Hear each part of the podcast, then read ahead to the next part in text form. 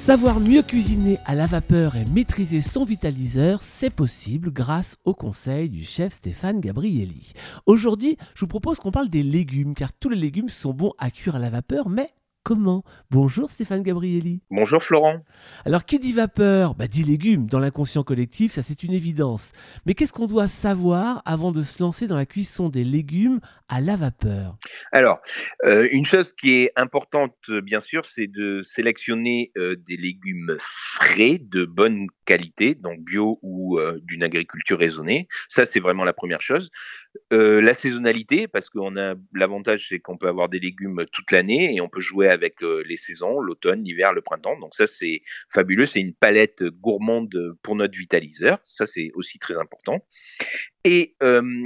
Une des choses qui est importante, c'est euh, la taille de légumes que vous allez cuire. C'est-à-dire que il faut pas oublier quand même pour votre santé, pour euh, limiter la perte des nutriments et des vitamines, plus vous cuisez rapidement, mieux c'est.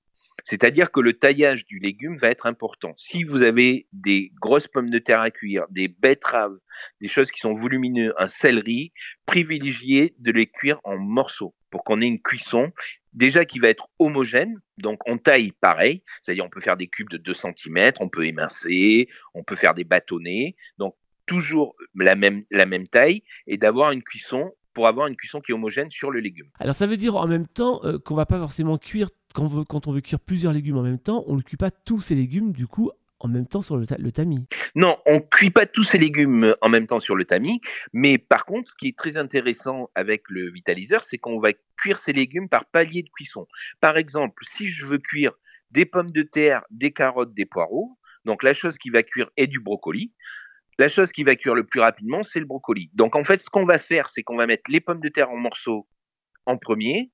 On va commencer à les cuire. Deux minutes après, on va rajouter les carottes qui vont mettre euh, un peu moins de temps à cuire suivant la qualité des carottes. Et ensuite, on va cuire, on va mettre deux minutes nos poireaux. Les poireaux vont cuire. Et au dernier moment, on rajoutera les brocolis qui cuisent en 3-4 minutes pour finir la cuisson, pour avoir tous les légumes qui soient cuits homogènement. Quand on parle d'un légume qui n'est pas trop cuit, ça veut dire qu'il vaut mieux consommer les légumes al dente, un peu croquants oui, alors une chose vraiment moi qui m'a surpris quand j'ai euh, cuit mon premier légume, je me rappelle, c'était euh, une carotte.